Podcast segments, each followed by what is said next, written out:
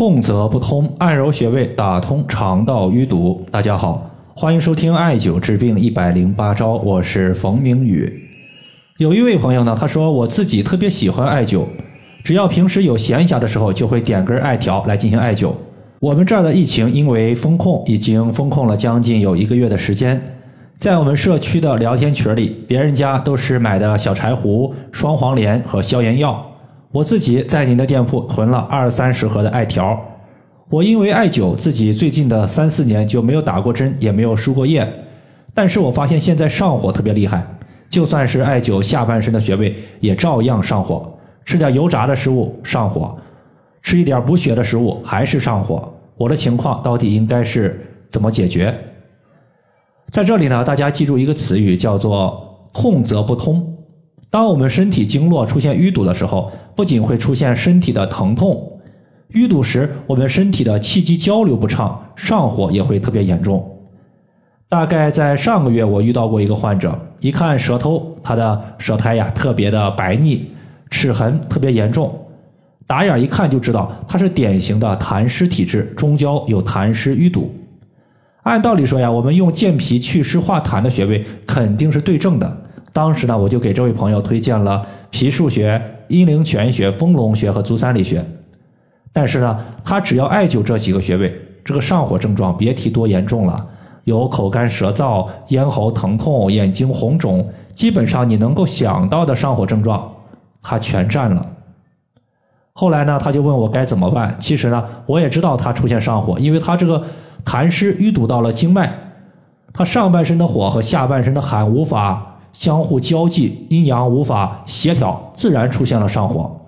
后来呢，我给他的建议就是：如果你相信艾灸，我给你几个穴位，你直接灸就可以了，你不用管他的上火多严重，直接灸，只灸一个月看看再说。后来呢，他就按照我的穴位去灸，灸了大概有一个多月。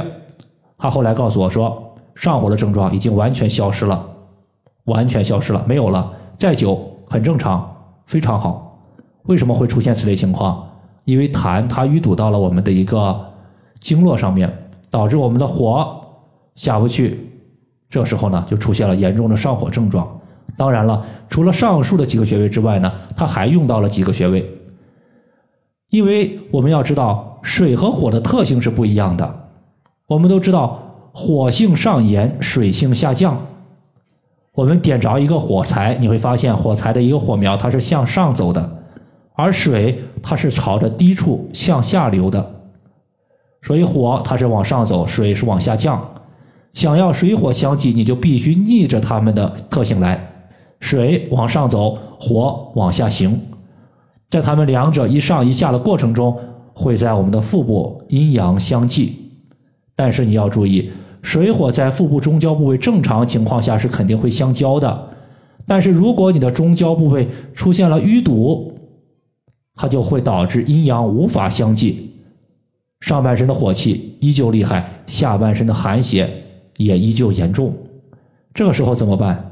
打通中焦，打通我们腹部的淤堵。在长期的一个艾灸过程中啊，我发现有几个穴位出现淤堵的可能性是最高的。在这里呢，我说三个，包括天枢穴。水分穴以及水道穴，有些朋友呢可能会出现在中脘穴或者是巨阙穴。重点的话，大家就针对天枢穴、水分穴和水道穴进行点按，用手指点按的过程中，如果你发现哪个穴位疼痛感最严重，那么哪个地方它就是淤堵最为严重的地方，这个部位你必须要重点进行按揉和艾灸。当它的疼痛感逐步减轻的时候，我相信就是你的一个。水火阴阳相济的时候，你的火气也就是逐步消失的时候。那么这三个穴位呢，我们依次来和大家分析一下。首先呢，我们先来讲水分穴。水分穴，很多女性一定要记住，好好听，因为它是我们体内水液到了水分穴这里之后，会分成两个部分：清和浊。清的物质会形成气血，继续循环使用；浊的物质会变成尿液，排出体外。属于水分穴，如果出现了淤堵、出现了疼痛，它导致的情况有两个：第一个是水肿，第二个是肥胖。水肿我们可以看作是单纯的湿气导致，而肥胖它就是湿气进化后的产物痰导致的。对于水分穴，我建议大家先按揉三百到五百次，然后艾灸二十到三十分钟，它能够起到利水消肿的作用。体内多余的水被排出去了，水湿没有了，形成痰湿的原材料消失了，痰没有了原材料，随着后期的艾灸，我相信你的腰腹部肥胖也就没有了。这个穴位是在肚脐上一寸。其次就是天枢穴，在《黄帝内经》记载了这样一句话：说天枢之上，天气主之；天枢之下，地气主之。说明天枢它是一个枢纽，是一个升清降浊的地方。我们所吸收的营养物质是在这个地方分清泌浊的，清的物质依旧参加血液循环，浊的物质会排出体外。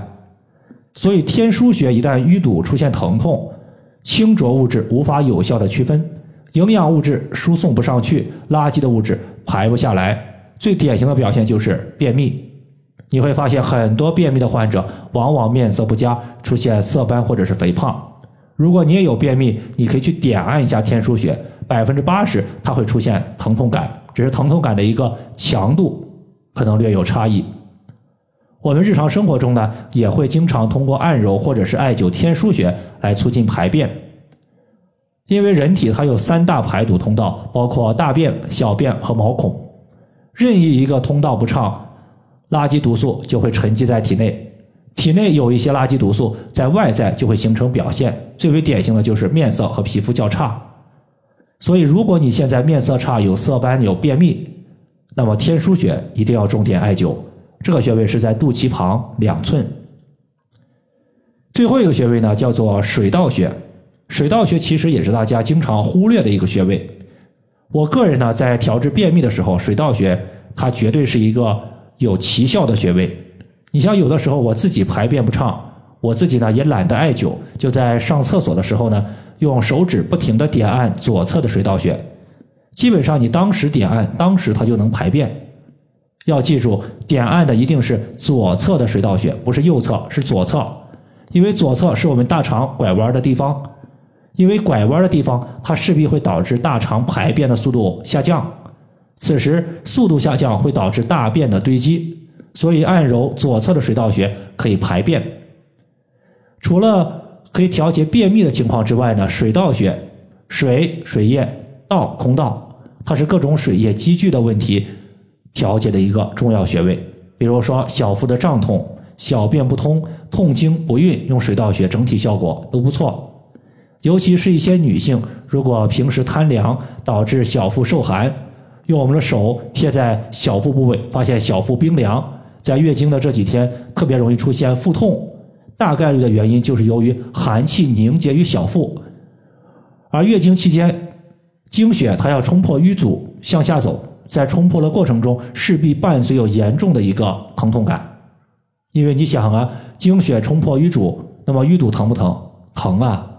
所以说经血它也是液体，属于是水道血所调节的范畴。我们艾灸水道穴可以止痛。水道穴所在的位置呢，是在肚脐下三寸，旁开两寸。以上的话就是我们腹部出现疼痛感，它最容易淤堵的三个穴位，大家记住了：水分穴、天枢穴和水道穴。以上就是我们今天所要分享的主要内容。如果大家还有所不明白的，可以关注我的公众账号“冯明宇艾灸”，姓冯的冯，名字的名，下雨的雨。感谢大家的收听，我们下期节目再见。